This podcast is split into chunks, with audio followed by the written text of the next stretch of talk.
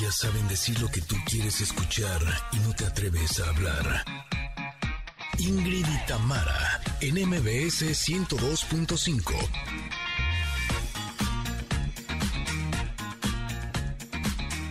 Familia hermosa, ¿cómo están? Buenos días, feliz viernes. Oigan, el día de hoy tendremos, entre muchas otras cosas muy interesantes, una plática con Nico Nogués. Eh, nos vamos a ir hasta España, porque él es fundador del Instituto para el Desarrollo de Masculinidades Antihegemónicas, que nos presenta el libro Hackea tu macho. Connectors, ¿cómo están? Buenos días. Ah, llegaron al viernes. Qué bueno, porque hoy hay michelada. Hoy toca, hoy toca. También platicaremos de un tema importante, los ataques de ansiedad. Vaya que es importante ese tema. El psicólogo Román Hernández nos dirá cómo detectarlos y lo que podemos hacer para superarlos. Y para un viernes espectacular también tendremos a Carol Sevilla que estrena sencillo de nombre Pase lo que pase y como siempre nos inundará con su carisma y su talento. No puede faltar la carta del comentarot. Obviamente, música para empezar a armar la fiesta del fin de semana. Buena vibra, que esa siempre hay aquí. Este, más les vale, ¿eh? Producción, siempre. ya lo prometí.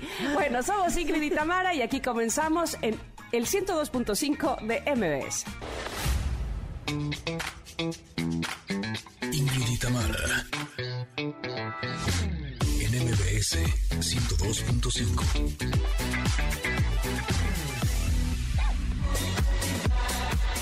qué mejor manera de comenzar este día que con Rasputin. Ay, me recordó a mi papá, la verdad. ¿Sabes qué? Cuando estaba yo los sábados y domingos, de pronto estaba dormida. Siempre me ha gustado eso de despertarme tarde. Y de pronto escuchaba esa canción porque mi papá estaba cante, cante, cante por todos lados. Es una canción que le gustaba muchísimo y me trae buenos recuerdos. Así es que qué buena forma de comenzar este día. Tendremos un programa muy especial para todos ustedes. Híjole, hablar de, machismo es algo fuerte. Es algo que eh, vivimos y desgraciadamente padecemos muchas mujeres, sobre todo de nuestra cultura, pero este libro realmente promete, promete mucho, así es que seguro esta plática estará muy, muy interesante. Así es que así, es como muy contentas, les damos la bienvenida a toda la gente linda que nos está escuchando a través del 102.5 aquí en la Ciudad de México. Ah, pero también, qué, qué gusto, así que cariño les tenemos a la gente linda de Córdoba, eh, están sintonizando FM Globo 102.1, también a Comitán a través de EXA 95.7, a la gente hermosa de Mazatlán que están en EXA 89.7 y por supuesto que a Tapachula, que nos escuchan a través de EXA 91.5. Gracias por acompañarnos, qué gusto que estén con nosotras. Y claro, también nos encanta saludar a la gente linda que en este momento es probable que esté en su fin de semana, porque nos están escuchando a través del podcast que está publicado en nuestras plataformas digitales. Y así, también con todo el gusto del mundo, saludo a mi compañera y amiga Tamara Vargas. ¿Cómo estás, Tam?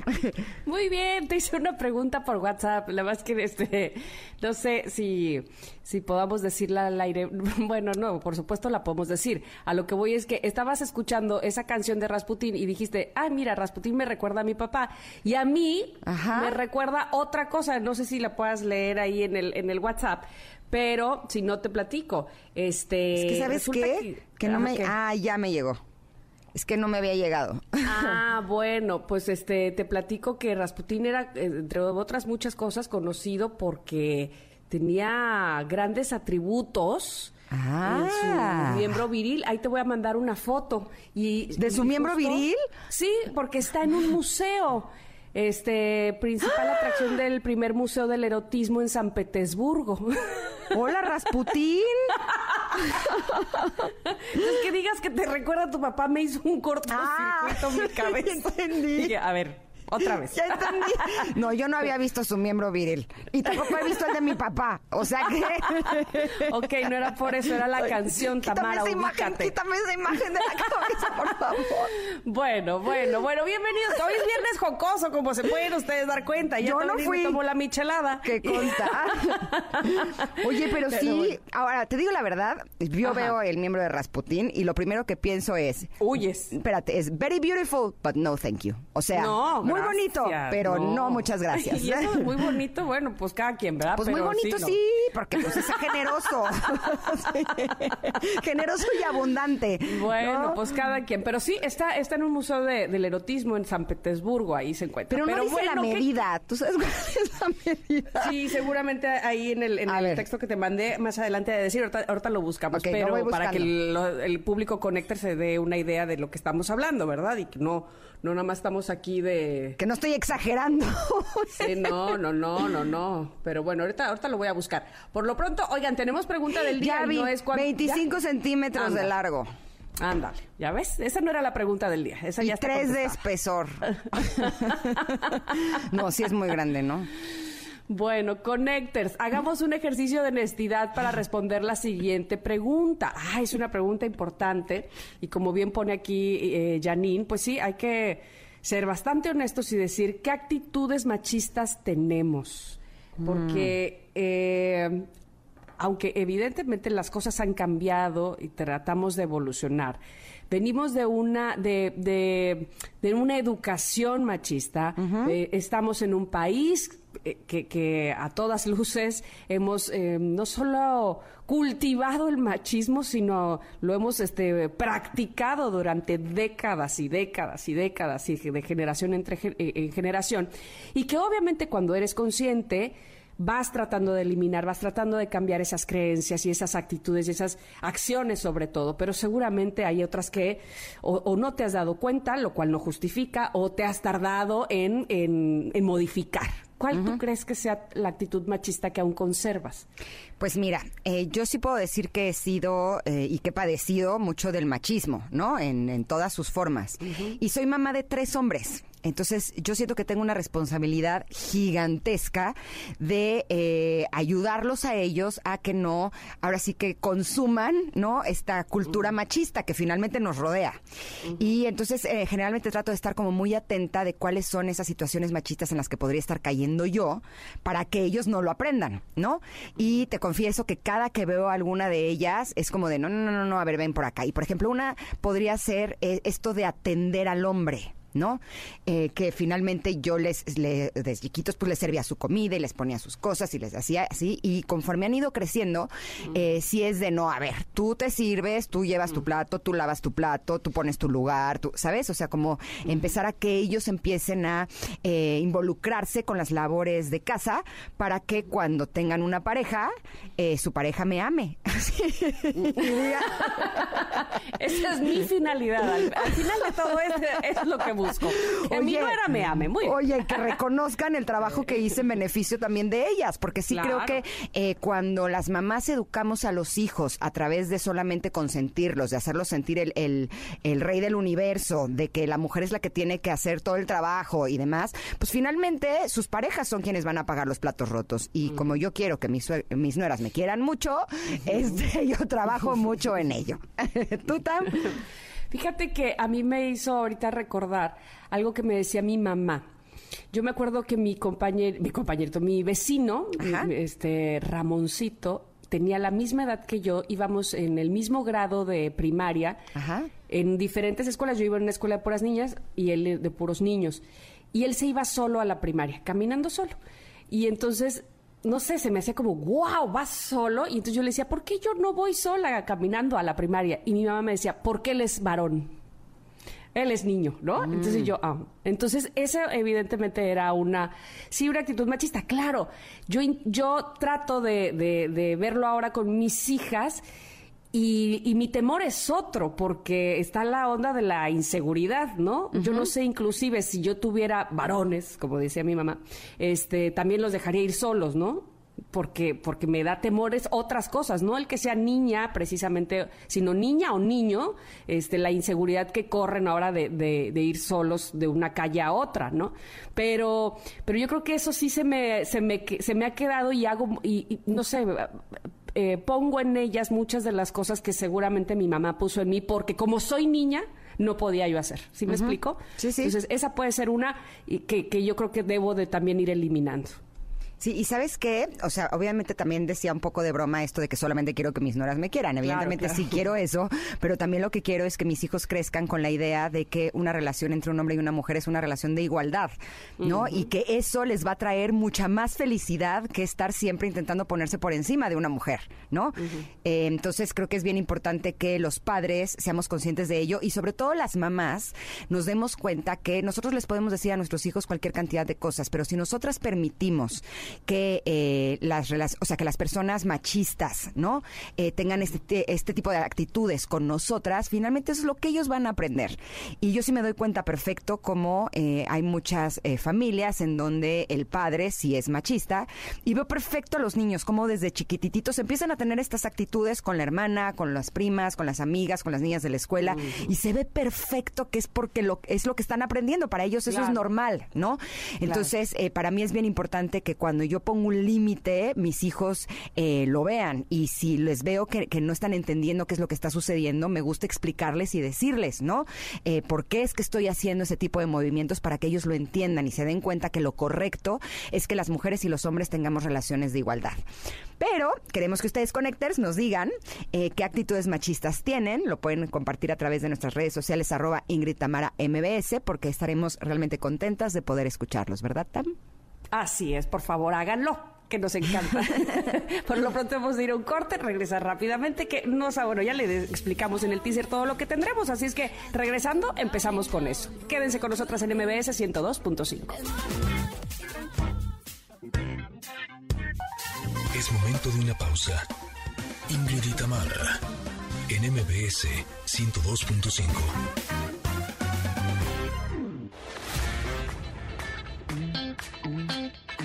Ingrid y Tamara, NMBS 102.5. Continuamos. Ha llegado nuestro momento del comentarot. Hoy eh, tomamos un mazo que ya eh, habíamos trabajado con él hace algunos meses. Es, la verdad es que es muy lindo. Este, todas las imágenes que nos muestra este mazo del, comentarot es como muy tierno, ¿no, Ingrid? No sé qué piensas tú, pero las imágenes son bellísimas. Y por supuesto, lo que dice, el mensaje que nos llega o que nos, que nos eh, trae es, eh, la verdad es que muy importante me parece a mí que lo volvamos a retomar. El día de hoy sacamos una carta donde está una muñequita, una niña, eh, con los brazos levantados arriba de su cabeza, haciendo como un triángulo entre eh, sus dedos, juntando sus pulgares y sus índices, y sale de su cabeza una especie de corona multicolor, así con los colores del arco iris, de esta corona algunas ramitas y de su pecho justamente también salen estos colores del arco iris, así desde el fondo de su pecho hacia adelante. Me recuerda también que esta carta siempre tenía como este tercer ojo que ahora sería cuarto, porque a pesar de que tiene los dos ojos cerrados, tiene dos ojos en la frente. ¿Qué nos quiere decir esta niña que tiene tantos colores y además tiene una, esboza una sonrisa? Me encanta. La carta dice, amo en abundancia, recibo en abundancia. Esa es la cosa, ese es el, el, mensaje que nos trae hoy la carta número 46. Dice, abro mi corazón a recibir amor, abro mi corazón a dar amor. El amor es la fuerza más poderosa del universo, pero no es para tenerle miedo. Temer al amor es temer a la vida. El amor es creación. Ábrete a llenarte de amor y ya que estés lleno tendrás infinito amor para dar. Amo con abundancia, recibo con abundancia, el amor fluye en mí libremente. Yo creo que hay muchas teorías. Eh, en la filosofía, bueno, en diferentes filosofías, donde nos habla precisamente de eso, que das es lo que recibes, ¿no? Y se puede llamar de muchas maneras, ¿no? Este, y que si karma, y que si este e, es un espe que si eres un espejo, en fin, lo puedes llamar de muchas maneras, pero yo creo que lo más importante es que lo hemos comprobado en la vida, al menos a mí me pasa. Eh, justamente cuando me siento con esa libertad de entregar lo que soy, lo que tengo, el amor, o, no solo el amor, eh, mi tiempo eh, de, de calidad con mis amigos, con mi pareja, evidentemente, con mis hijas recibo de esa manera, ¿no? Y cuando estás apesadumbrado, eh, malvibroso, porque evidentemente también nosotros, eh, vamos, que, todo el mundo puede estarlo, y, y, justo yo les digo a mis hijas, mira, mal y de malas, cuando estás que te levantas con el pie izquierdo, como se dice este, comúnmente, de verdad que la vida también te lo regresa. Es, es impresionante, es, es muy fácil además ponerlo a prueba, ¿no? Y me acuerdo muy bien, eh, esta, esta carta me hace recordar cuando en la parte donde dice que no te dé miedo dar amor y de expresar amor, porque mucha gente podemos decir, tuvimos una mala experiencia con el amor, no me vuelvo a entregar, no vuelvo a abrir mi corazón porque me vayan a dañar de la misma forma. ¿Qué les pasa? No, ya, párenle. Y entonces te cierras. Y me parece a mí, sí, que es una forma natural de protegerte, pero que también es un error. Yo eh, recuerdo que venía yo de una muy mala experiencia o muy mala relación de varios años cuando me encontré con Ernesto. Siempre me acuerdo que él me empezaba a llamar por teléfono, platicando pues así, normal, y de repente una llamada en la tarde y luego al día siguiente un mensaje en la mañana. Y yo obviamente creía saber por dónde iba su intención y le entonces fui según yo muy clara con él y le dije, "¿Sabes qué? Yo acabo de pasar por una relación muy mala y entonces no quiero este que me y no sé qué." Y Ernesto me dijo, ay, relájate, ni estoy ahí, o sea, nomás te estoy platicando, ¿no? Como que ya estaba yo pensando en que otro que me va a herir, ¿no? Este ya me super víctima, revolcándome, ah, ya déjenme en paz, casi, casi, ¿no? Entonces, muchas veces eh, no abrimos nuestro corazón, sí, evidentemente, porque nos da miedo a, a que alguien se aproveche de ese amor o de esa, em, no sé, mala idea de, pues como es mía, ahora puedo hacerle lo que sea, eh, y entonces nos cerramos. Pero justamente ahí es donde radica esta prueba o esta fuerza de decir, bueno, esto es lo que yo tengo, porque esto es lo que soy y por eso esto es lo que entrego. Allá tú y tu mala cabeza, ¿no? ¿Tú qué dices, Ingrid? Pues mira, esta carta me hace eh, reflexionar porque eh, hace un tiempo que empecé a hacer una revisión sobre cuál era el problema que tenía, por lo cual no podía tener una buena relación con algunas personas, ¿no? Y justo me di cuenta que no había un equilibrio entre dar y recibir. Eh, yo creía que de lo que se trataba es de que yo diera así cañón, ¿no? Porque por esta idea de que das, de que recibes lo que das, ¿no? Y el problema es que llegaba un momento en que como era yo la que daba y daba y daba y daba y daba y daba y daba, y daba llegó un momento en que me empezaba a quedar sin nada, empezaba a dar un poco menos y entonces ya había reclamo, ¿no? De, de antes me dabas más. Y el día que yo levantaba la mano y decía, oye, pero también me gustaría que me den algo a mí, bueno por supuesto que eh, no, o sea, ya, ni mejor ni les cuento ese, ese punto porque no es a donde quiero ir. El punto es que yo me había quedado con la idea de que eso no era cierto, de que eh, recibes lo que das, ¿no? Porque en mi experiencia no había sido así. Hasta que de pronto un día tenía una amiga que me invitó a hacer un proyecto que tenía que ver con unas conferencias, ¿no? En ese momento yo no tenía trabajo y dije, por supuesto que sí, ¿no? Y además eh, me entusiasmaba la idea de poder compartir lo que había aprendido a lo largo de los últimos años. Entonces dije, sí, sí, sí, seguro. Entonces una de esas estaba comiendo con ella y es una amiga que tenía un pegue arrasador, ¿no? Entonces siempre me decía, mira, estoy saliendo con él, no sé qué. Y la verdad, puro guapo, le iba súper bien y yo no tenía, de veras, ni una pulga brincando en mi petate, ¿no? Pero en eso, en la comida, me enseña la foto de su nuevo galán, ¿no? Pero me dice, mira, ahora estoy saliendo con él. Y cuando veo la foto, abro los ojos y me echo para atrás y pues hice cara. Ya saben que no soy muy buena para disimular. Y entonces me dice, ¿qué, qué, qué, qué viste? Y yo, o sea, ¿sí quieres que te diga? Sí, sí, sí, sí, sí, quiero que me digas todo. Pues resulta que él era el papá de la hija de otra amiga mía y pues no era una persona recomendable. Esa es la realidad. Y entonces le dije, la situación es esta, ta, ta, ta, ta, ta, ta, ta, ta. Total, para no hacerles el cuento largo, tiempo después me informan, más bien me entero por Instagram que eh, yo ya no iba a formar parte de estas conferencias. Y entonces le escribí y le dije, oye, ¿cómo por qué? ¿No? O sea, ¿qué, ¿qué pasó? Y me dijo, es que me causaste un problema muy grande con él. ¿Cómo? O sea, le fue a decir lo que yo le había dicho, ¿no? A donde quiero ir es que con el tiempo eh, yo decidí que quería escribir un libro. Eh, empecé a trabajar mucho más con, con mi, mi pasión, que ahora es escribir. Y me di cuenta que finalmente yo le había dicho eso porque yo le, le deseaba lo mejor a ella. ¿No? Fue un acto generoso de mi parte hacia ella, porque yo sí creía que ella podía estar acompañada de alguien mejor que él, ¿no? Porque finalmente él no se estaba comportando adecuadamente con su hija y con la mamá de su hija.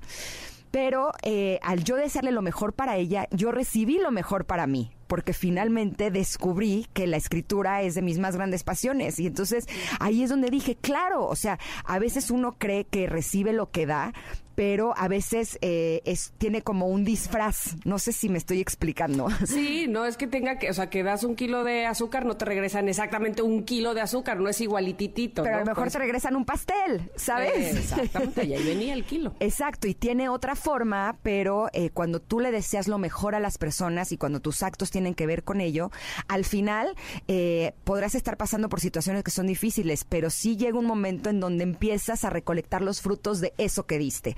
Por eso se me hace tan importante esta carta de eh, dar en abundancia, pero también recibir en abundancia. Se trata de encontrar este equilibrio, porque pues si no, ninguna de las dos partes termina siendo pues la mejor versión, ¿no?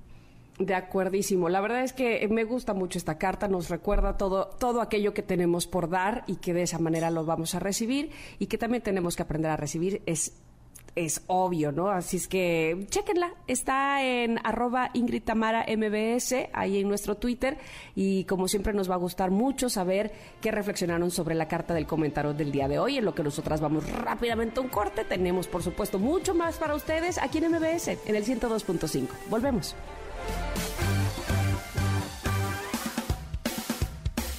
Es momento de una pausa. Ingrid y Tamara en MBS 102.5.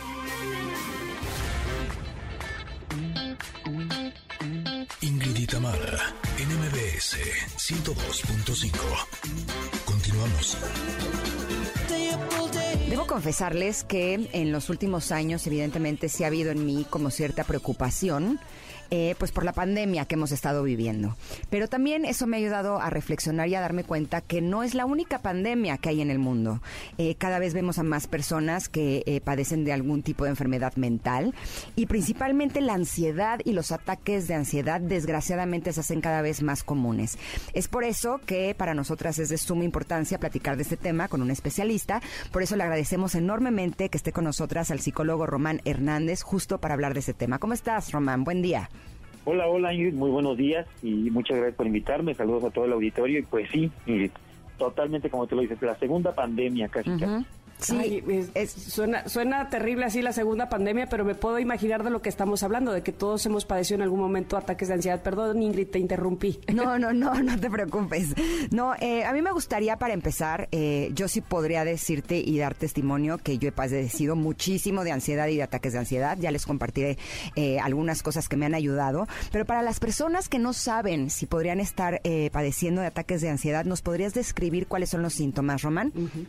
Claro que sí. Fíjate, los síntomas son muy, muy generales y, te lo voy a decir uno por uno. La primera es la sensación de nerviosismo, estar agitados, tensos, el pensamiento de estar en peligro en todo momento, de pensar que va a ocurrir una catástrofe, aumenta el ritmo cardíaco, la respiración es acelerada, incluso mucha gente llega a hiperventilarse, sudoración, temblores, sensación de desmayo, de debilidad, tienen problemas para concentrarse, para conciliar el sueño, problemas gastrointestinales, para controlar preocupaciones. La gente cuando empieza también a, abusar del cigarro, del alcohol, también estamos viendo que ese es un síntoma de la ansiedad. Y también pues vemos la gente que incluso llega a evitar pues estar en ciertos lugares o situaciones para no sentirse así, con un miedo eh, irracional y muy fuerte. Esos son eh, los síntomas, Román. Yo no te saludé hace ratito, discúlpame por favor este mi peladez, pero aquí estoy. gracias, gracias. Oye, Román, eh, estás hablando de los síntomas, pero eh, ¿dónde se generan? me supongo que ha de haber muchos motivos, pero digamos que cuáles podrían ser los más, los que más se repiten. Fíjate, lo que usualmente llegan mis pacientes al consultorio a decir, tengo miedo ¿no? Y todo el tiempo estoy eh, nervioso, me siento preocupado, me sudas, estoy sudando todo el tiempo, estoy nervioso. Son como los, las palabras que la gente usualmente usa para describir su ansiedad. Y que algo bien importante es que todos la podemos sentir en cualquier momento. Pero una cosa es tener ansiedad ante un estímulo muy específico y otra es que en cualquier momento, bajo cualquier circunstancia e incluso estando en la casa sentado viendo televisión, me lleguen estos síntomas. De hecho, la podemos definir, fíjate, como la sensación de una muerte súbita e inminente. Que si no sabes que es un ataque de ansiedad, te hospitalizarías, ¿no? Incluso hay personas que han llegado hasta ese punto porque si sientes que te mueres, piensas que te está dando un ataque al corazón, un infarto, piensas siempre en algo realmente grave. Y debo decir que yo hace algunos años eh, estaba pasando por una situación mediática bastante delicada, en donde continuamente había publicaciones en mi contra. Eh, de manera que yo desarrollé como un eh, como un switch detonador de los ataques de ansiedad, que era eh, cuando alguien llegaba y me decía, ya viste, ¿no? Entonces cuando así, oye Ingrid, ¿ya viste? Y en ese instante, hace cuenta que le ponías on y empezaba eh, este ataque, me empezaba a, faltar el aire, sentí una pata de elefante en mi pecho, se me dormían los brazos, estuviera donde estuviera. Y a veces era, ya viste que está soleado, ¿sabes? O sea, ni siquiera tenía un origen real. Mi pregunta es, si generalmente estos ataques de ansiedad tienen un origen de algún trauma y hay eh, ciertas cosas que te lo desencadenan, o puede ser que simplemente estás en un nivel de ansiedad tan alto que tienes estos ataques. Mira, si bien hay muchos factores que pueden desencadenar eh, un tema de ansiedad, como bien lo decías tú, una situación complicada, que estemos bajo una situación estresante, ante un tema legal, ante un, tema respecto a una enfermedad, y ahí no lo consideraríamos, entre comillas, como tan grave, puesto que hay un estímulo muy específico, pero se esperaría que una vez que ese evento termine, la ansiedad ceda. ¿Cuál es el gran problema? Cuando la gente dice, me llegó de la nada. O sea, si bien hay eventos traumáticos, que es una de las principales causas de la ansiedad, un evento traumático, como un accidente, la amputación de una pierna, de, de una parte del cuerpo, pero también está comprobado que los eventos traumáticos del pasado, que no se atendieron, que no se sanaron, que no se trabajaron en el momento, van causando ese estrés que más adelante se va a desencadenar en episodios de ansiedad y que si a su vez no se atiende, desarrollarán un trastorno de ansiedad generalizado. ¿Hasta dónde te puede llevar un ataque de ansiedad. Eh, tengo miedo hasta de la respuesta, pero bueno, supongo que también eh, después nos hablarás de cómo tratarlos. Sí, mira, eh, bien lo decías tú, hay, hay, un temor con la respuesta porque efectivamente es tan desesperante lo que se siente. Yo de hecho me he especializado en estos trastornos de ansiedad porque yo hace 6, 5 años yo padecí un trastorno de ansiedad y, es tan desesperante, los síntomas son tan desesperantes que tienes ganas de salir corriendo, golpear, aventar, sentir aire, que mucha gente ha intentado atentar contra su vida o ha atentado contra su vida porque no entienden qué es lo que les está pasando. Lamentablemente también culturalmente tenemos una poca atención a la educación emocional y dejamos que los síntomas avancen a tal grado que la gente atenta contra su vida. Puede llegar incluso a, perder la motivación por su vida diaria, por el trabajo. Hay gente que ya desarrolla agorafobia, que es la evitación de ciertos lugares, personas, momentos, actividades, con tal, entre comillas, de sentirse tranquilos o seguros. Entonces, esas son como las mayores consecuencias de no atender a tiempo un tema de ansiedad. Ahora, en mi experiencia, a mí a veces me daban, incluso cuando estaba conduciendo un programa de televisión, a veces me daban cuando estaba tranquilamente en casa, incluso viendo una película, ¿no? Eh, finalmente no me avisaba, de pronto empezaba a sentir que se me jalaba la cara hacia abajo y era la señal de ahí viene, y sabía que se podía poner eh, realmente grave. Cuando tenía que seguir haciendo mi trabajo, a mí algo que me funcionaba mucho era que empezaba a tocar diferentes texturas, ya sea de mi falda, de mi pantalón, del sillón en donde estuviera sentado, incluso hasta mi pelo, eh, la blusa, como para hacer un poco de tierra y que no se me fuera la cabeza al pánico. O sea, no, así que no me apanicara de que estaba entrando en un ataque de pánico. Va a sonar extraño, pero quien ha tenido los ataques sabe que eso es algo que sucede. Pero dime una cosa, ¿cómo podemos saber cuando eh, realmente necesitamos ayuda? Ok, hay un, cinco puntos que yo siempre digo. ¿Cuándo ya pedir ayuda? Número uno, cuando aparecen estos síntomas de la nada cuando ya está interfiriendo con nuestro trabajo y nuestras relaciones interpersonales. El segundo, cuando esto ya te lleva a un grado de no saberlos controlar. Porque hay personas que se sienten ansiosas, respiran un poco, se estiran y ya, listo, podemos salir adelante. Eh, pero hay personas que de plano no se puede. Cuando ya esto ha causado depresión y con esa depresión el abuso de sustancias como el alcohol, el cigarro, las drogas y el último, cuando ya tenemos estos pensamientos o ideación suicida, ahí es cuando decimos, es urgente que busquen ayuda. Y más si estos síntomas ya han prevalecido por más de eh, dos semanas. Cuando decimos, ah, hoy, hoy ocurrió, pues probablemente hubo un, evento detonante. Pero cuando decimos, llega de la nada, ya llevo más de dos semanas con estos síntomas, es atención urgente. Algo bien importante que me gustaría decirles a cierto auditorio y más a que lo has vivido, eh, no toda la ansiedad ocupa medicamentos. Hay personas que en su desesperación dicen, ya, denme ansiolíticos, denme algo para que se me quite esto, y eso nunca lo quita. Lo va a enmascarar temporalmente y nos ayudará a hacerle frente a los síntomas. Pero cuando yo atiendo ese síntoma, porque al final del día la ansiedad viene a avisarnos, la ansiedad llega y toca la puerta a tu vida y te dice, oye, eh, fulano, algo no has manejado. Y mientras tú no lo atiendas, mientras tú no lo trabajes, mientras tú no lo llores, ejemplo, te seguirá estando ahí la ansiedad y la ansiedad cada vez va a ser más fuerte. Yo en ese momento tuve un duelo que no atendí porque pues dije, yo soy psicólogo, yo soy el fuerte, por ahí de los 22, 23 años, y de repente a los tres años más adelante llegó mi ansiedad a modo, pues, llegaron estos síntomas recordatorios a modo de ansiedad, que si no lo atendemos, pues evidentemente va aumentando, dependemos de medicamentos, pero algo bien, bien alentador para toda la gente que nos está escuchando, y yo creo que, no sé, no me dejarás mentir, Ingrid, aprendemos a darle solución a estos síntomas y se puede quitar, porque mucha gente de pronto se pone la etiqueta de yo ya voy a vivir así para toda mi vida y por eso vienen los eh, pensamientos de desesperanza, desilusión o de suicidio incluso. Totalmente. Eh, eh, justo, justo tocaste temas muy importantes como eso del, de la del medicamento, de la medicación. Pero yo te quería preguntar, ¿la ansiedad la puedes vivir? No importa tu edad. Hay niños que, padecen estos momentos y estos ataques de ansiedad también, ¿cierto? Así es, y más con todo esto de la pandemia se ha desarrollado. A lo mejor ellos no tienen los síntomas que ya describía yo hace, anterior, hace unos momentos, pero ellos usualmente lo empiezan a mostrar con conductas como más de mayor irritabilidad, de desorden. De pronto vemos que el niño ya cambió, antes era, no sé, muy tranquilo y ahora es muy rebelde, ¿no? Aparte ya hay niños que inclusive ya refieren estos síntomas, son menos, al menos en mi experiencia profesional, pero ya refieren el siento que algo me está oprimiendo el pecho. Y muchos padres se espantan y dicen, llévenlo con el cardiólogo, con un médico internista, y les dicen, no, esto es con un psicólogo, porque sigue este estigma de que el psicólogo es para los locos, y no, el psicólogo nos, les va a ayudar o les vamos a ayudar justamente a, a reconocer los síntomas y a escuchar los síntomas. A mí me pone chinita la piel de escuchar que digas que si tienes estos síntomas por más de dos semanas necesitas ayuda.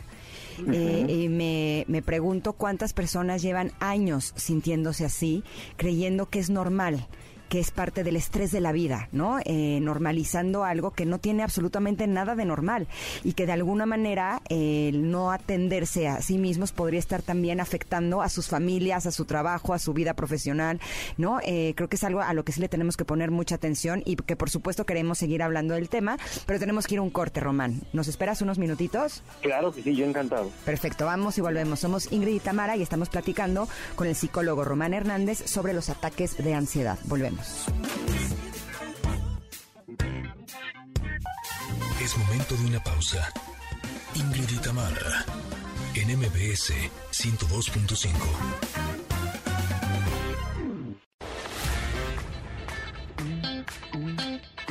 Ingrid y en MBS 102.5. Continuamos. Qué bueno que están con nosotros aquí en MBS 102.5. Eh, para quienes nos acaban de sintonizar hace un bloque, apenas este, hace un momento, estamos eh, abordando el tema de ataques de ansiedad con el psicólogo Román Hernández, quien eh, le agradecemos mucho que nos haya esperado estos minutos para poder concluir por lo menos este día con este tema tan importante y tan interesante, Román. Qué bueno que te quedaste con nosotros también. Yo encantado de estar aquí con ustedes, Tamara. Platícanos, por favor, eh, justo para tratar de concluir con esto. Hay una luz de esperanza, ya decías, hay algo que, por supuesto se puede hacer con las personas que padecen de ataques de ansiedad, eh, sobre todo para aquellos que, como decía Ingrid también, lo han normalizado en su comportamiento cotidiano. Sí, claro. Y es que, bueno, antes de decirles las recomendaciones, nada más para para, para dar como un punto bien importante. A veces la ansiedad se enmascara, no toda la ansiedad es ataques de pánico. A veces la ansiedad también se manifiesta como problemas en la garganta, eh, problemas en la piel, eh, problemas en el hígado, problemas en el estómago, dolores de cabeza constantes, y que médicamente no hay una, respuesta. O sea, hay mucha gente, muchas personas que, que observan este tipo de eh, reacciones en su cuerpo y piensan que es totalmente de, de un especialista médico, pero de pronto dicen, ya les dimos tratamiento, ya les dimos medicamento, inclusive disfunciones sexuales, ya les dimos tratamiento y medicamento y no cede. Entonces, eso es ansiedad. Y por supuesto, claro que hay una luz al final del camino y, y la principal es, número uno, ser conscientes que tenemos ansiedad. Mientras la gente sigue enmascarando o diciendo, como bien decían hace un momento, esto es parte del estrés de la vida cotidiana, eso nunca nos va a ayudar a salir adelante de ello. Por supuesto. Y sabes qué, en mi experiencia, ahora que hablabas de los medicamentos, yo sí salí adelante sin eh, tomar medicamentos. Eh, tomé terapia, meditación, yoga y bueno, podría echarme toda mi, mi lista de cosas que, he hecho para salir de ella. Y eh, sí tardé por lo menos como cinco años, ¿eh? o sea, cinco años de que en teoría ya las cosas no estaban mal. O sea, sí creo que fue, fue un proceso lento. Pero sabes qué, ahora que hablabas de la terapia que no es para gente loca, yo creo que los seres humanos estamos enfrentando muchos desafíos que, muchas veces son muy fuertes y lo que hace una terapia es que te ayuda a acomodar tus emociones y acomodar las cosas y darles la perspectiva y el valor que realmente cada una de ellas tiene. Porque por lo menos en mí, eh, el miedo de que sucedieran las cosas, ¿no? Eh, que, habían sucedido antes, por ejemplo, era algo que me desataba estos ataques de pánico. Y eh, necesité, ahora sí que mucha terapia para asumir y darme cuenta que tenía miedo de que sucediera sucediera algo que a lo mejor nunca más iba a volver a suceder. Exactamente. Eh, ¿No? Entonces, por eso eh, se me hace tan importante el tener como un espejo, el tener a una persona profesional frente a ti que te va guiando y te va diciendo, a ver, pero, o sea, entiendo que tengas estos miedos, entiendo que tengas estas vulnerabilidades, entiendo eh, lo que tú viviste, pero también vamos a verlo desde otros ojos, ahora eres diferente, las cosas son distintas, ¿sabes? Es como una forma de hacerte sentir seguro de ti mismo para que entonces eh, esto se pueda reflejar en tu salud mental. Por eso yo sí soy de las personas que recomiendo muchísimo la terapia porque creo que es algo que te puede ayudar en este y en muchos otros padecimientos que tienen que ver con la salud mental, ¿no? Así es. Sí, tanto la terapia, la práctica de la meditación y, además cambiar un poquito la rutina. Eh, el cambiar la rutina ayuda muchísimo al cerebro porque entonces sale como de esa estructura tan firme y tan cómoda, pero que no beneficia para nada a una reestructuración positiva para disminuir los índices de ansiedad.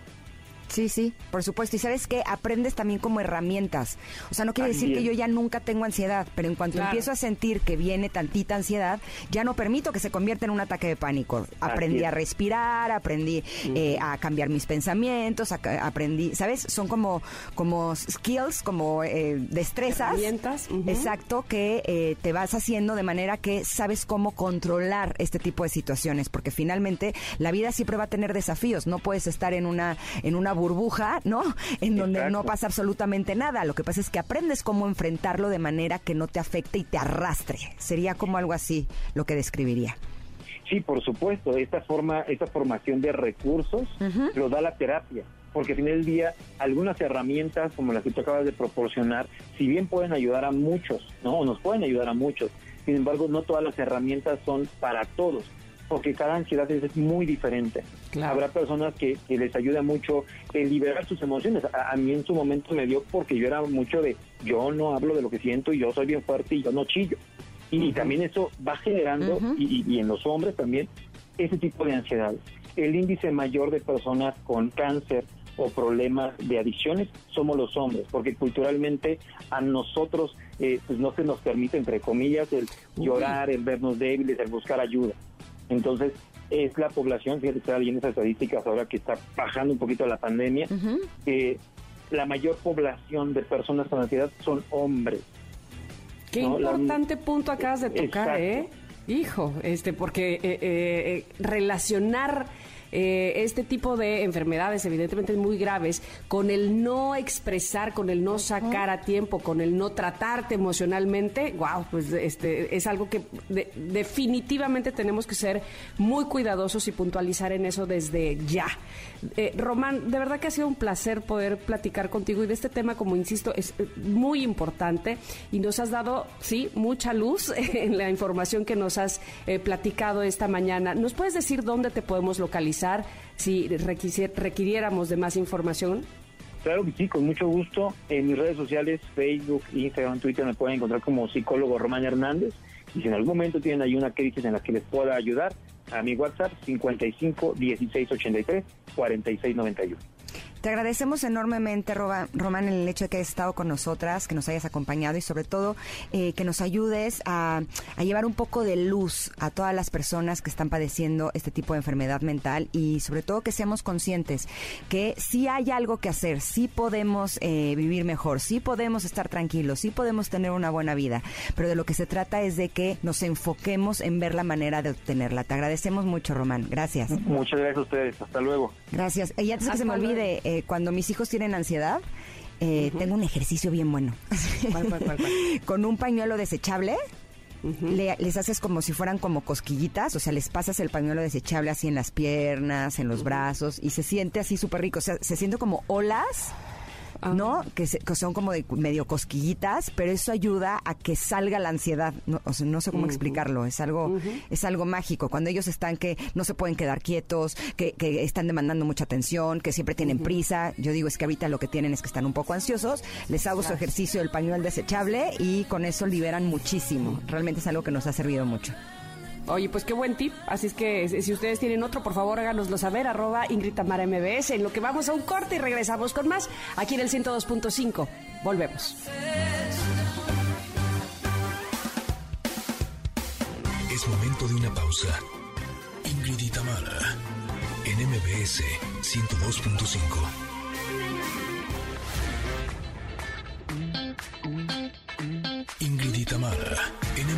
MBS 102.5. Continuamos.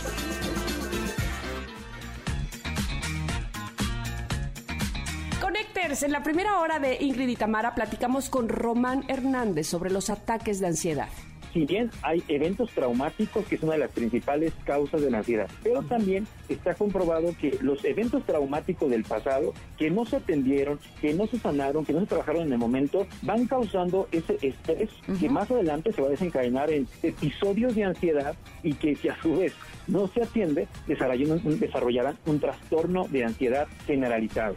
Y más adelante, Nico Nogués y su libro Hackea tu macho. Y tendremos además una plática con la actriz Aida del Río que nos invitará a su monólogo Postales. Continuamos aquí en Ingrid y Tamara a través del 102.5. Ingrid y Tamara. En MBS 102.5.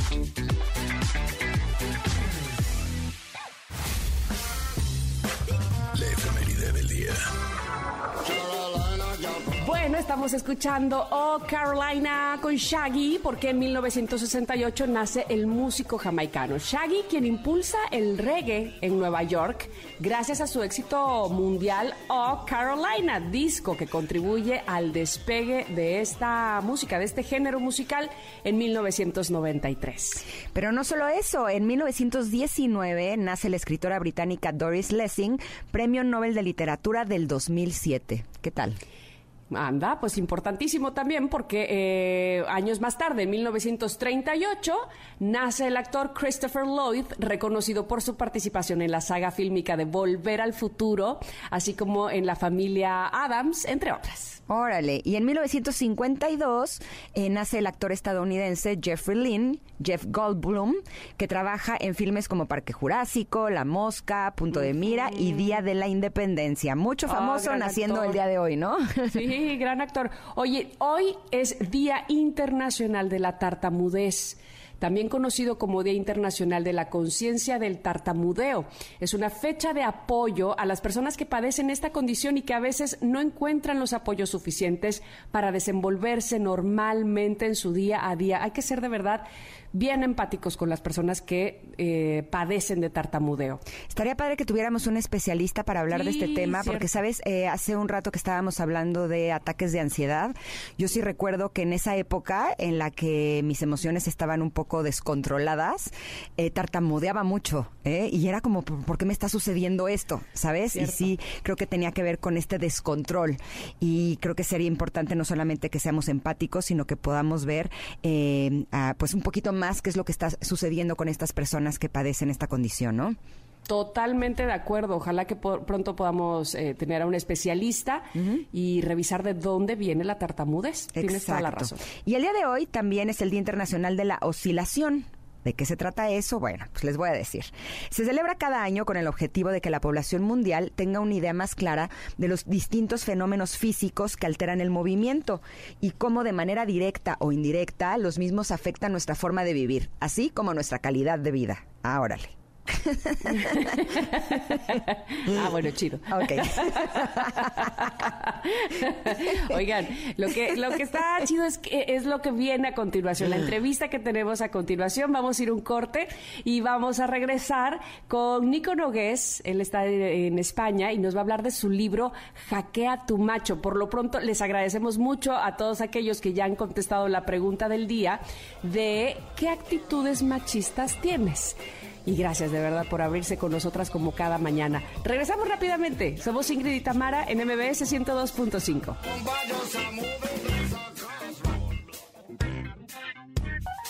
Es momento de una pausa. Ingrid y Tamara en MBS 102.5.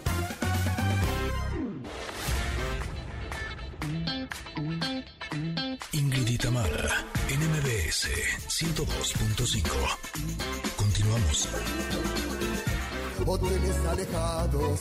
Amigos de MBS 102.5, eh, siempre me da muchísimo gusto presentar, y ya les había comentado antes, a los autores de los libros.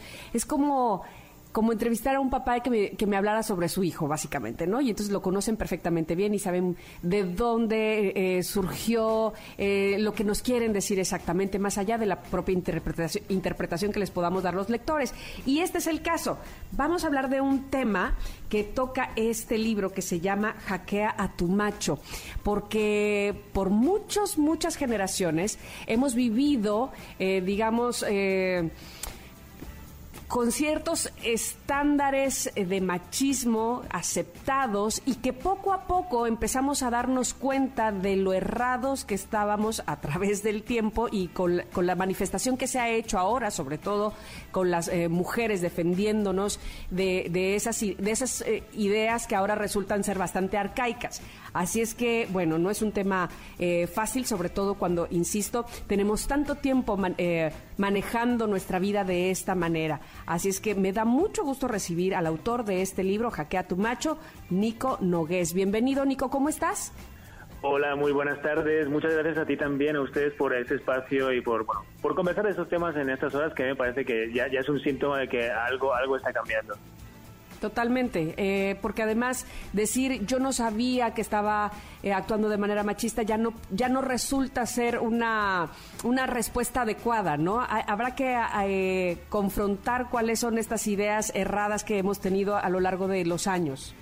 Total, total, totalmente, ¿no? Es el hecho de, claro, una cosa es cuando uno no lo sabe o tal vez pues, pues no, tiene una pista o una referencia para darse cuenta de, nuestras propias actitudes, en este caso como, como varones, pero cuando ya empezamos a tener herramientas, además de obviamente toda una conversación establecida en la sociedad de reivindicación de derechos y estamos inmersos en una transformación social, cuando ya empezamos a tener cosas como que nos pueden ayudar a entender mejor eso, no podemos ser ajenos, ¿no? A, a esa transformación que es inevitable y que ya está sucediendo, ¿no? Y, un poquito creo que creo que desde el lado de las masculinidades hemos em, hemos tenido mucha resistencia a hablar de estos temas. Seguimos con un, temor eh, en el cuerpo cada vez que se habla de este tema. Nos incomoda mucho hablar de machismo porque pensamos que se están metiendo con nosotros por el hecho de ser hombres. Pensamos que el problema es que pues ser hombre ya es un problema, etcétera, etcétera, etcétera.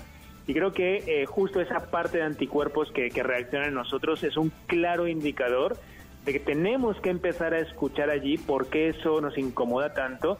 Y lo que hace Jaquea a tu macho es, el libro da un espacio para que esa incomodidad se eh, manifieste y no solo se quede en una incomodidad, sino que se entienda como el primer paso necesario para seguir profundizando en lo que yo llamo estos hacks o eh, esas creencias limitantes que están seteándonos eh, nuestra manera de entender la masculinidad. Entonces el libro propone en 10 hacks muy claros, 10 pasos muy claros, cómo empezar a romper ese sistema operativo que ha estado inmerso en nosotros, en este caso como varones.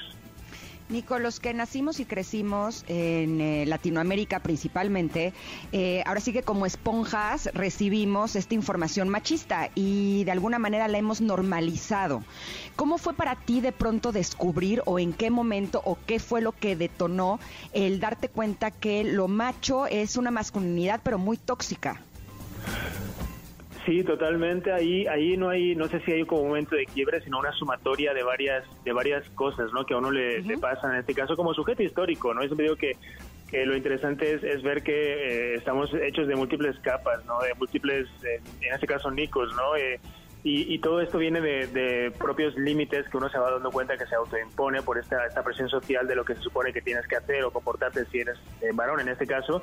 Por ejemplo, el hecho de no dudar, de no permitirte eso, por ejemplo, el hecho de no permitirme en su momento hablar de, mis emociones, de no compartir mis temores, de no pedir ayuda, eh, a cosas tan básicas y tan humanas como el hecho de pues quebrarte y llorar y pasar por eso y, poder este, hablar de eso, ponerle nombre, gestionarlo. Eh, y en definitiva, voy viendo que eso no es, en su momento, te hablo como de todo este proceso de trabajo eh, con personal, pero también con cientos de miles de hombres en, Latinoamérica a través del Instituto de Machos a Hombres. Y voy viendo que eso no es solo un tema que eh, le pase a uno como, como sujeto, sino que le pasa a cientos de miles de hombres con los que trabajamos, que voy encontrando allí eh, una especie de marco limitante formado por estas 10 capas, estas 10 creencias limitantes que no que nos hacen creernos que no podemos dudar, que no podemos amar, que no podemos llorar, que no sabemos cuidar, que eso es un superpoder que deben tener ustedes porque pues siempre hay una mujer que cuida a alguien y pues para eso ya están ustedes, que no podemos ser amos de casa, que no podemos decir que no y tenemos que estar siempre entrándole a cualquier provocación porque eso es lo que hace un hombre, que no podemos tener amigas, que no podemos amar a otros hombres, que no podemos ser fieles porque pues tenemos que medir nuestra hombría en función de cuantas más conquistas mejor y que pues no podemos este, cuestionarnos porque pues pues no, un hombre es seguro y un hombre es confiado y un hombre se tiene que mostrar así, ¿no? Entonces fíjate cuántas cosas que nos, nos vamos autoimponiendo en, un, en una especie de corsé mega incómodo que finalmente nos limita mucho nuestra experiencia de vivencia con la masculinidad y que incomoda, incomoda más de lo que muchos hombres eh, cuando no lo saben pudiesen imaginarse. Oye, Nico, me surgen eh, dos preguntas en una, a ver, a ver si no, no te revuelvo, pero eh, este primero, la primera es, este comportamiento machista no es exclusivo de los hombres, ¿cierto? Es correcto, es correcto, ¿no? El machismo es un problema transversal a toda la sociedad, a toda la sociedad, ¿no? Cualquier persona, independientemente de su género, de su orientación sexual, puede tener conductas machistas. De hecho, yo no, no conozco a nadie que no, no las tenga, ¿no? Entonces, claro, e, es interesante como preguntarnos, en este caso, lo que sí es como varones, eh, como, como no le hemos entrado a la conversación por, por el temor que comentábamos antes, no acabamos de entender que es un problema que si bien afecta a toda la sociedad y puede tener cualquiera, eh, nosotros sí somos accionadores, y este es el dato pavoroso, del más, de más del 90% de las violencias que hay en el mundo. ¿No? Mm. Oye, sí, es terrible. Te, te voy a decir que hace unos días eh, yo escuché eh, a un hombre hablar muy mal de una mujer, ¿no? Y él decía que ella había hecho algo tan, pero tan malo y tan grave que él no podía ni siquiera decirlo. Y lo que a mí me revolvió el estómago es escuchar a una mujer comentar, ¿qué habrá hecho esa mujer para que un caballero como él hable de esa manera? ¿No? y ahí es donde dije, las mujeres somos las que primero tenemos que aprender a hackear al macho que tenemos dentro de nosotras. ¿Este libro, eh, Hackea tu macho, es también para mujeres? ¿Valdría la pena que lo leamos? Sí, es una gran pregunta. ¿eh? me, lo han preguntado también. ¿eh? Eh, en ese sentido, yo creo que si este libro resuena en la persona que, lo tiene lo tiene ante él, es, es, porque ese libro es para él o para ella o para, o para ella, ¿no? O sea, si, si a la persona que cae en manos o en una conversación sale este libro y le interesa, definitivamente tiene que echar un vistazo, ¿no? Porque algunas de esas creencias efectivamente operan muchas de las personas que formamos parte de la sociedad. Está enfocado en hombres por, por el trabajo que hago en masculinidades, y por todo lo que eh, tenemos que empezar a aportar desde las masculinidades como varones hacia esta consecución de, una mejor transformación social para todas las personas. Eh, pero no obstante, como bien dices, eh, es, es, un libro que puede ser útil también para la crianza, la educación de, la, de hijos e hijas, etcétera, ¿no? Justamente ahí me quería este, poner con mi segunda pregunta, porque eh, estamos, somos una generación, y, o somos varias generaciones las que estamos viviendo en este momento al mismo tiempo este, esta transición. Y si de por sí para nosotros eh, nos es difícil o complicado dejar atrás estos comportamientos machistas que hemos aprendido, nuestras, nuestros hijos o los niños o las generaciones más jóvenes, eh, evidentemente mm, eh, quisiéramos que, lo aprendieran de diferente manera, pero es que a, nosotros mismos nos cuesta trabajo de desapegarnos de esa idea para enseñar otras. ¿Qué nos recomendarías ahí?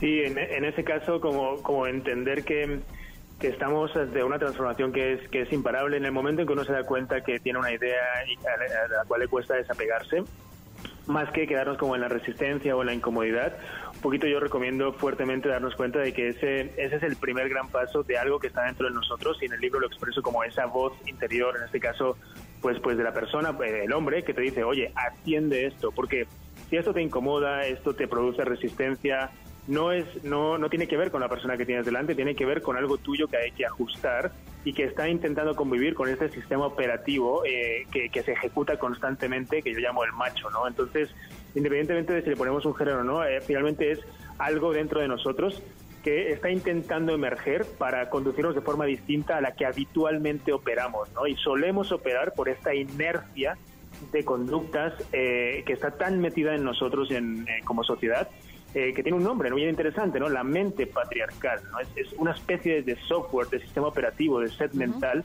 que viven nosotros eh, como sociedades desde hace más de 7.000 años, ¿no? Es, es, es, es, imperante que nos demos, nos demos cuenta de cómo estamos accionándonos como individuos, porque una vez empezamos a incomodarnos, algo hay allí que efectivamente está intentando emerger de forma distinta a como solemos comportarnos de forma habitual.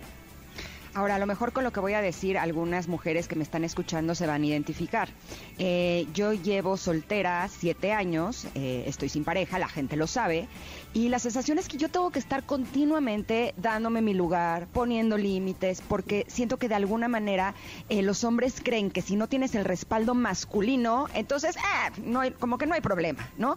Y a la vez tengo tres hijos hombres, uno de 22, otro de 12 y otro de 10 años, y creo que tengo una responsabilidad enorme de enseñarles a mis hijos precisamente que el ser machos no los va a llevar a absolutamente ningún lado bueno, que las mujeres merecemos un respeto sin tener que pedirlo. Eh, ¿Tú crees que tu libro puede ser eh, bueno para los chavos y a partir de qué edad lo recomendarías? Por supuesto, por supuesto que sí, sí, sí, sí creo que es una, es una herramienta que está bien fundamentada Em, que está diseñada específicamente para adolescentes que van desde los 15 a los 70 años, en definitiva, para, para todos los adolescentes en ese rango de edad, que porque hay personas con 40, con 70, con 30 que, que seguimos o que pueden seguir con comportamientos adolescentes internos y finalmente ese es el macho malcriado que vive dentro de nosotros.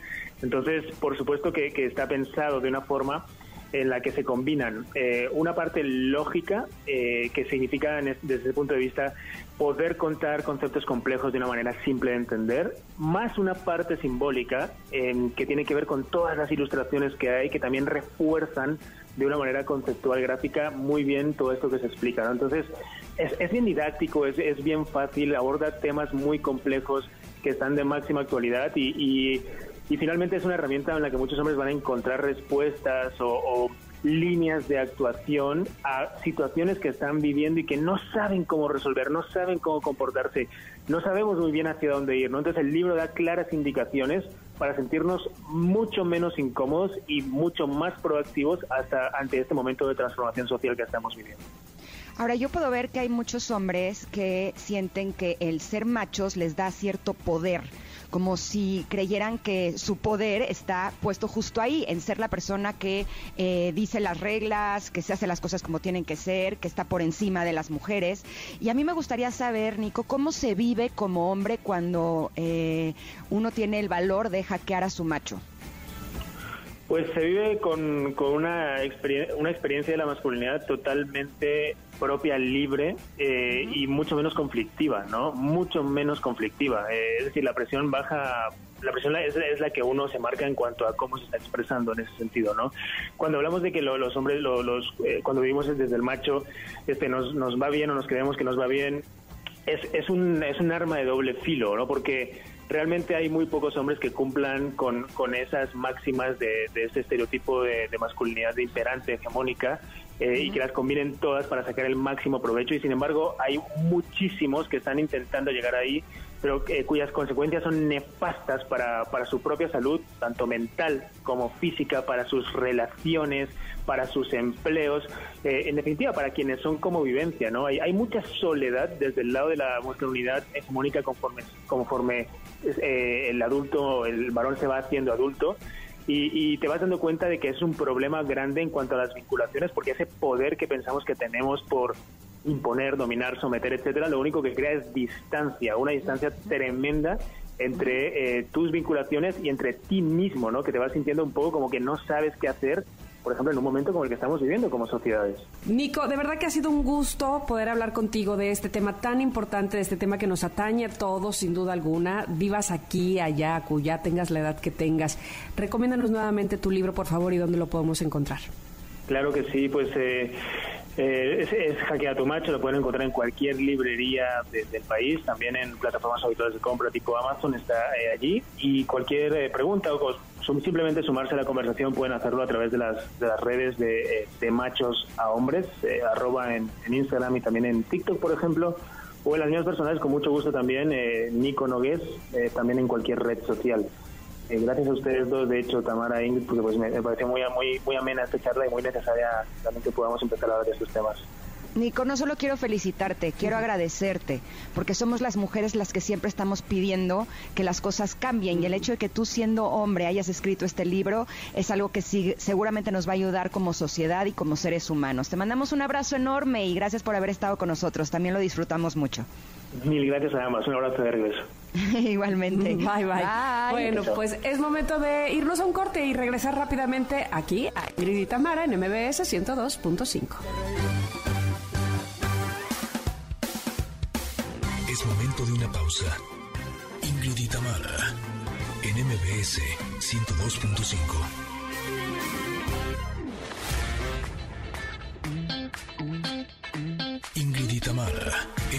MBS 102.5. Continuamos.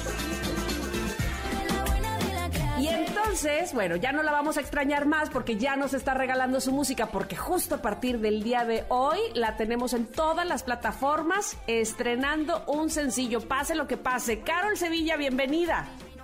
Gracias, Ingrid Tamara. ¿Cómo andan, oigan? Bueno, pues espero que la próxima esté ahí con ustedes chismoseando y a ver si me queda un rato en el programa. este, no, pues la verdad estoy bien feliz. Es una canción que me tiene muy emocionada. Hoy se estrena.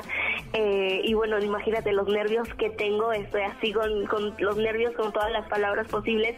Pero, pero sé que a la gente le va a gustar. Sé que son nervios bonitos. Si uno no siente nervios es porque te tienes que dedicar a otra cosa. Así que me emociona sentirlo. Y pues nada, eh, feliz de poderles presentar esta canción y sobre todo que a ustedes también les guste. Eh, es una canción que me tiene muy feliz, me tiene muy entusiasmada. Creo que hacer colaboraciones ahora en la música es súper importante, pero más allá de eso, en vez de creo que tener la mentalidad de ganar seguidores o así, sino lo haces con el corazón y lo haces con una persona que tiene un corazón gigante, con un talento que aprendes día con día. Y, eso como artista y yo joven creo que eh, es, es, es, muy interesante y, y muy bonito que acepten hacer una canción conmigo. Eh, no, pues como no, así. No creo que a ti nadie te diga que no, mi querida Carol, porque no solamente eres muy exitosa, sino que eres talentosa, eres trabajadora, eh, siempre estás echada para adelante. Así es que a mí me da mucho gusto que estés eh, haciendo esta canción. Pero dime una cosa, ¿cómo salió o cómo fue que se dio este encuentro con Joey Montana? Mira, te voy a contar porque fue muy gracioso. Yo estaba en el estudio, esta canción, eh, primero me mandó eh, Mango y Navales, me mandaron la canción y dije, ay, sí, vamos a grabarla, grabamos justo dos canciones. Y me dicen, esta puede ir como una colaboración. Le dije, ah, pues sí, vamos a ver con quién la grabamos, vamos a buscar a ver quién quiere. Y justo ese día estaba el manager de Joy y me dijo, ¿no te gustaría Joy? Y yo, pero, o sea, sí, pero pues él aceptará. Y me dijo, pues sí, él, él escribió también la canción junto con Novales. Mm. Y fue como que, ok, pues, pues va, si él jala, pues órale, yo me lanzo. Y ese día le dijeron, y él, claro que sí, ese día grabamos, eh, yo grabé por mi lado, él grabó por su lado, y de repente ya es como que, bueno, nos tenemos que ver para grabar el videoclip. Eh, fue una locura porque yo cuando estaba en Soy Luna, justo cuando salió su éxito de Piki Piki, yo así estaba lo que enferma, y justo después vi unos tweets que decía, eh, admiro mucho a Joey, ojalá algún día se me haga el sueño de poder grabar una canción. Y mira, ahora puedo decir que los sueños se hacen realidad. Decretando, decretando desde entonces. Muy bien es una locura, la verdad que estoy bien feliz. Es una canción que creo que eh, en sí ahora mis sencillos han sido canciones que las, las personas que me siguen se sienten identificadas y justo eso también quería con esta canción. Es una canción que habla, creo que sobre cuando cuando histeriqueamos un poquito a una persona, pero es cuando te haces la que la que eres mala, pero en realidad eres buena, entonces te haces la que bueno, la difícil, la que bueno, la que el chico se hace el grande con sus amigos y se hace el diferente, pero en sí cuando está contigo es otra persona y es súper cariñoso. Entonces creo que es una canción muy cool. Sobre todo creo que pensamos también mucho en el tema de que en el videoclip había una pareja especialmente para mí de mi edad, porque justamente no queríamos como armar este como un, como un desastre en los fans diciendo como que bueno, yo y le saco que te a Carol. Este, cada quien tiene su pareja y creo que eso es bien cool, sino la canción es de los dos, pero cada quien tiene un poquito su historia. Y, y a mí me encanta el título porque creo que muchas veces las personas estamos intentando que las cosas sean como nosotros queremos, ¿no? Queremos controlar, que, que sea así, que sea de esta manera.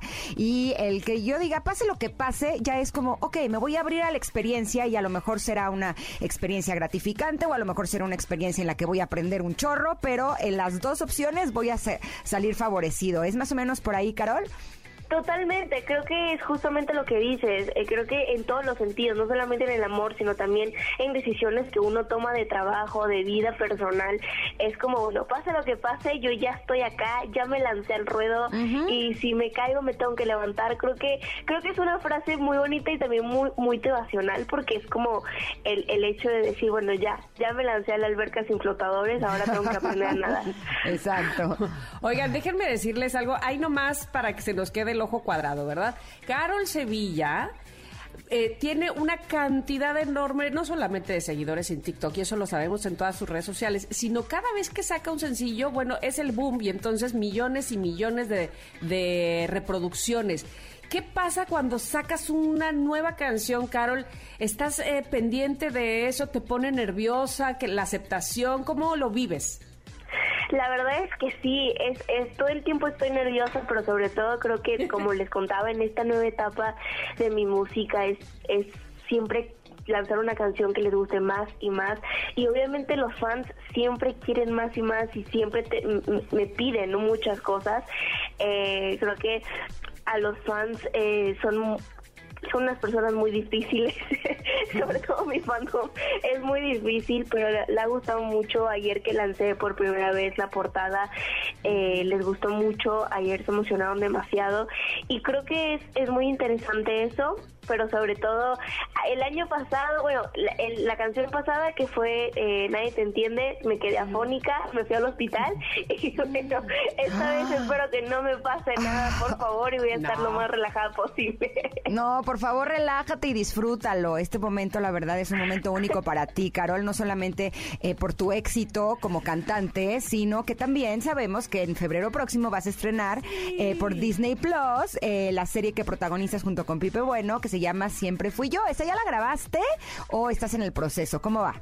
No, ya se grabó, ya se grabó. Fuimos a Colombia a grabarla. Estoy emocionada porque, bueno, creo que también la gente extraña, los fans extrañan verme actuar. Estoy feliz. Y bueno, ahora en proyectos próximos se viene también música, pero también creo que me van a ver actuar bastante el próximo año. Y, y estoy bien, bien contenta y bien emocionada porque se vienen cosas muy cool que como artista me hacen mejorar día con día. Pues como pez en el agua, ¿no? Porque eh, definitivamente la actuación también te, ha llevado a los corazones de tus fans. Yo creo que desde que son chiquititos ya han crecido contigo, ¿no? Sí, hay muchos fans que de verdad son chiquitos y, y, se ha visto cómo, cómo han estado en mi carrera. También muchos fans que, eh, que se fueron porque ya no les interesaba mucho mi contenido, público nuevo. Creo que eso también es un poco de un proceso de entender qué es lo que quieres hacer, cuál es el camino que quieres tomar. Hasta ahora te les puedo decir que estoy en un proceso de estoy entendiendo qué tomar y qué no, qué cantar y qué sí, pero, pero creo que gracias a los fans que ha sido un, un gran apoyo en mi vida y en mi carrera que me están ayudando a saber qué quiero. Oye, Carol, nos, nos dijiste hace unos minutos que el próximo año te vamos a ver actuar mucho. Además de esta serie de Disney Plus, de Siempre Fui Yo, ¿hay alguna otra sorpresa? Mm. Cuenta, cuenta. Pues mira, no te puedo contar mucho la verdad, pero hay, hay muchas, eh, muchas propuestas. Solo te puedo decir que tiene que ver con la pantalla grande y estoy muy contenta que, mm. que, se, que se haga. Y pues nada, ya es lo único que te puedo contar. Bien, al cine. eso, suena bien. Eso nos emociona. Oye, pero además, Carol, eh, hace también un momentito decías, siempre estoy nerviosa y me quedé afónica y, quiero siempre complacer a mi público y a mis fans, por supuesto. Eh, sin embargo, se me hace muy lindo que lo que haces, además de hacerlo por ellos, es porque a ti te gusta mucho y eso debería de darte mucha tranquilidad, saber que lo que estás haciendo no, no ha sido porque alguien más opinó que así lo debías de hacer, sino porque a ti te gusta hacerlo y así pues seguramente lo haces de corazón y saldrá perfectamente bien.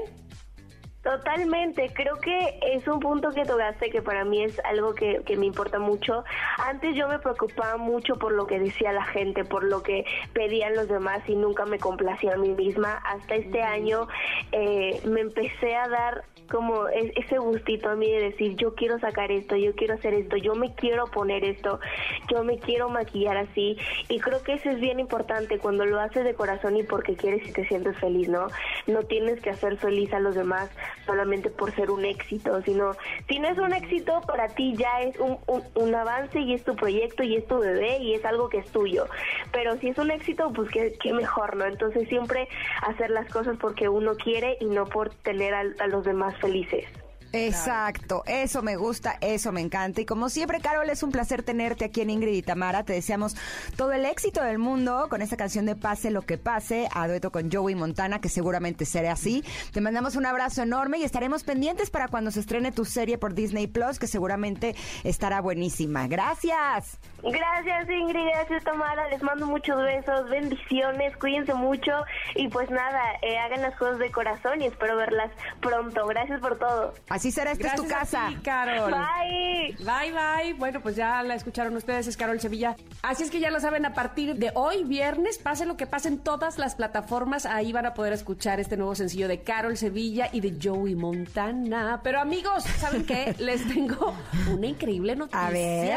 Apúntele bien. ATT, ármalo, cambia el juego del entretenimiento, porque ahora, ahora mismo podrán disfrutar de todas las series, de todas las películas y estrenos que forman parte de HBO Max y agregarlo como servicio adicional al contratar un plan ATT, ármalo. No, hombre, qué maravilla. Así es que por eso queremos invitarlos a que visiten ya su tienda ATT más cercana, estrenen un Moto G20 incluido, en un ATT, ármalo 11 gigabytes y disfruten de HBO Max contratándolo con su plan.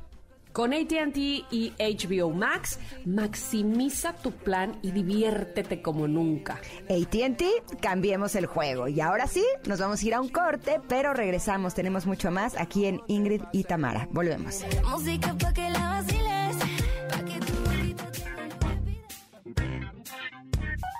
Es momento de una pausa. Ingrid y Tamara, en MBS 102.5.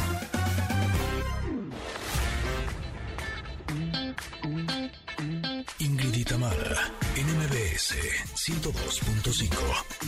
Continuamos. Hey, Connectors, ¿cómo vamos? Ya, ya se está acercando el fin de semana, lo tenemos cerquita, cerquita, cerquita y para eso podemos disfrutar entre muchas otras cosas de entretenimiento del teatro. Ay, a mí la verdad es que me encanta el teatro y me encanta recibir el día de hoy a Aida del Río que nos tiene una propuesta de un monólogo, el monólogo de postales. ¿Cómo estás, Aida? Bienvenida. Muy bien, muchas gracias. A ver, cuéntanos, porque eh, según sé, con mucho éxito está dando inicio eh, esta nueva temporada del monólogo Postales. ¿De qué se trata? Así es, es un monólogo de una chava que se llama Isabel, que Ajá. le tiene fobia al mar a partir de diferentes situaciones que sucedieron en su vida, en su infancia, y justo ese día decide subirse a un barco. Entonces un poco va de cómo ella hace una especie de viaje a todos estos momentos y Ajá. les hace frente. Es una historia en realidad de dejar ir, pero también es una historia de valentía y tiene además una cosa muy bonita porque tiene una línea narrativa, bueno, tiene dos líneas narrativas y en una de ellas ella recuerda unos cuentos que de aventuras que ella contaba de niña, que son un símil de todos estos momentos que ella va enfrentando en su vida como un mecanismo de defensa. Ajá. Entonces, tiene esta onda medio fantástica de aventuras tipo Robinson Crusoe, Ajá. pero también por otro lado, pues tiene esta otra parte de hacerle frente a la vida y de... Está muy bonito, la verdad. Ay, qué interesante. Hola, Ida, te saludo. No me ves, pero yo sí te escucho. Ay. Hola, ¿cómo estás? Oye, me encanta, muy bien, me encanta. De entrada, que, que sea un monólogo ya lo hace complejo para, para una actriz. eh, Este, y luego que sea de fantasía, me parece todavía que la complejidad sube un poco más. ¿Cómo, cómo te... ¿Cómo te pareció a ti misma este, enfrentarte con este monólogo, postales? Pues fue el reto más grande que he tenido que hacer. Ya lo creo. Eh, porque sí, enfrentarme a subirme yo sola al escenario, este, tener que que todo que todas las imágenes dependan de mí, de algún modo fue como un gran reto, pero también se sintió como fue muy muy interesante porque como esta historia habla de valentía, creo que de algún modo me fue muy sencillo conectar con el viaje del personaje porque era casi lo mismo que estaba viviendo yo mientras hacía y me enfrentaba al monólogo. Entonces fue pues sí, muy lindo, muy lindo esto. Creo que todos los actores deberíamos de aventarnos a hacer un monólogo alguna vez, porque sí es como, como correr un maratón, la verdad.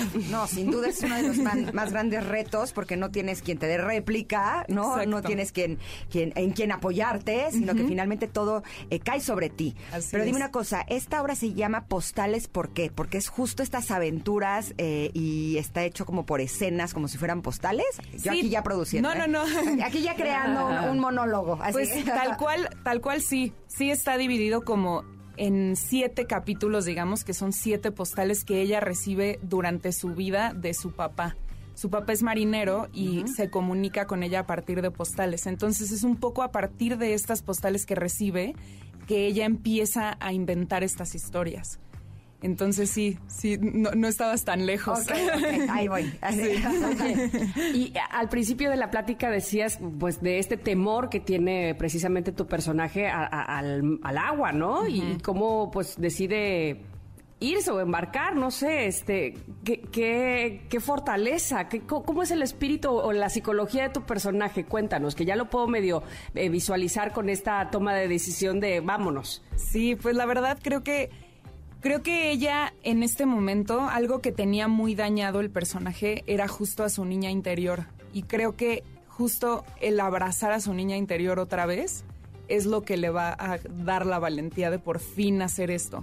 A partir de que se empieza ella a dar cuenta de cómo todos en su vida tienen la posibilidad de ir tras las cosas que quieren y que ella no porque está paralizada y entonces nunca ha salido del lugar donde vive, vive en un puerto, entonces y también no está está como situada en una época como en los 40, una cosa así, entonces en realidad tenía diferentes opciones, o sea, menos opciones de, viajar que además le apasionan mucho los barcos, es como una cosa muy irónica. Entonces sí era como un sueño para ella subirse a un barco, pero durante las veces que tuvo la posibilidad se paralizó y el miedo la, pues, le impidió hacer eso que quería. Entonces ahora que se ha ido dando cuenta de cómo ha dejado de, de- bueno, pues sí, cómo este miedo la ha paralizado tanto que ha dejado de hacer incluso cosas que ella ama, decide es momento de, de hacerlo y le voy a hacer frente reconociendo a mi niña interior.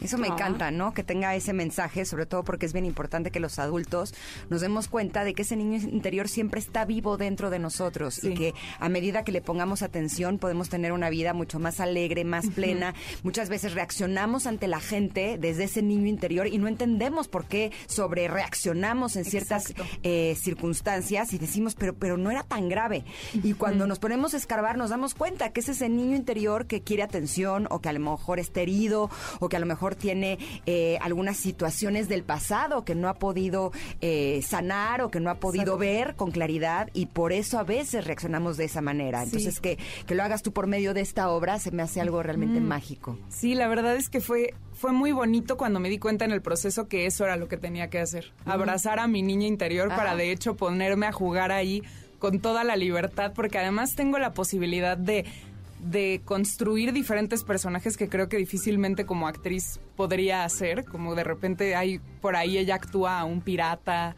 actúa a su papá, actúa, o sea, como que tiene muchas muchas facetas que siento que, que ha sido un, un regalo y pues de mucho agradecimiento también porque por lo que estamos viviendo poder hacer Claro. teatro es una es un regalazo la verdad Sí, sin duda. Por supuesto que lo es y se me antoja muchísimo entonces postales, este monólogo que eh, ya desde que nos platicas evidentemente de qué es eh, la trama, pero además saber tu propio tu, tu- tu propio trabajo interno y lo que vamos a nosotros a trabajar internamente una vez que estemos de espectadores, pues de verdad que se antoja. Así es que por favor, Aida, invítanos cómo, cuándo y dónde. Claro que sí, estamos todos los miércoles en un teatro, así se llama el teatro, está en la colonia Condesa enfrente del Parque España. Y vamos a estar todos los miércoles hasta el 10 de noviembre, estoy alternando funciones con Carolina Reyes.